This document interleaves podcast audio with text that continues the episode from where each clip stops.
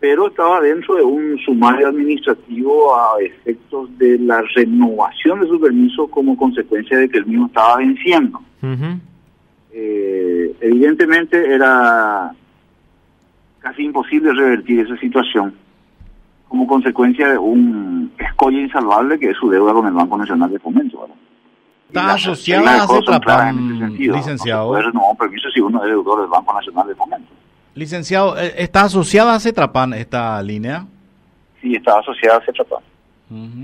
Está asociada a Cetrapan, pero tampoco eso implica que nosotros tengamos que hacer alguna gestión para que eso pase se pase por alto o desapercibido.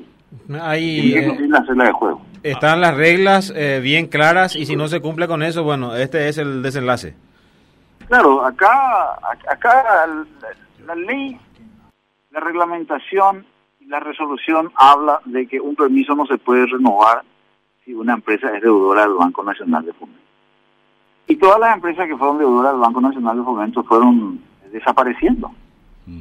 El caso de la línea 12, el caso de la línea 3 de Cuasatí, ahora se da el caso de la línea 32, hay una del interior de la República que es Paraguarí, eh, otra que es Quindé, y fueron desapareciendo lentamente porque justamente está esa resolución que prohíbe o no permite por lo menos la renovación del permiso en esas condiciones. Ellos no van a quedar sin cobertura porque también se establece en base a una resolución, la número 46, que la empresa cancelada sigue prestando el servicio hasta tanto se llama licitación.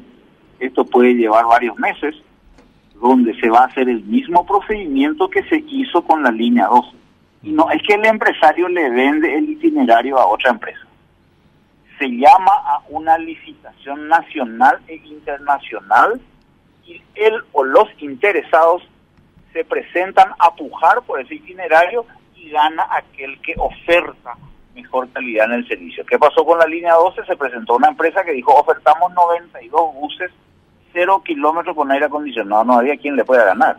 Y se va a hacer la misma cosa con el corredor de la línea 32, ¿verdad? Se va a abrir una licitación y bueno, tendrá que ganar el mejor ofertando vehículos con aire acondicionado, vehículos del año, es decir, todo lo que hoy se requiere para dar continuidad a este proceso de transformación del transporte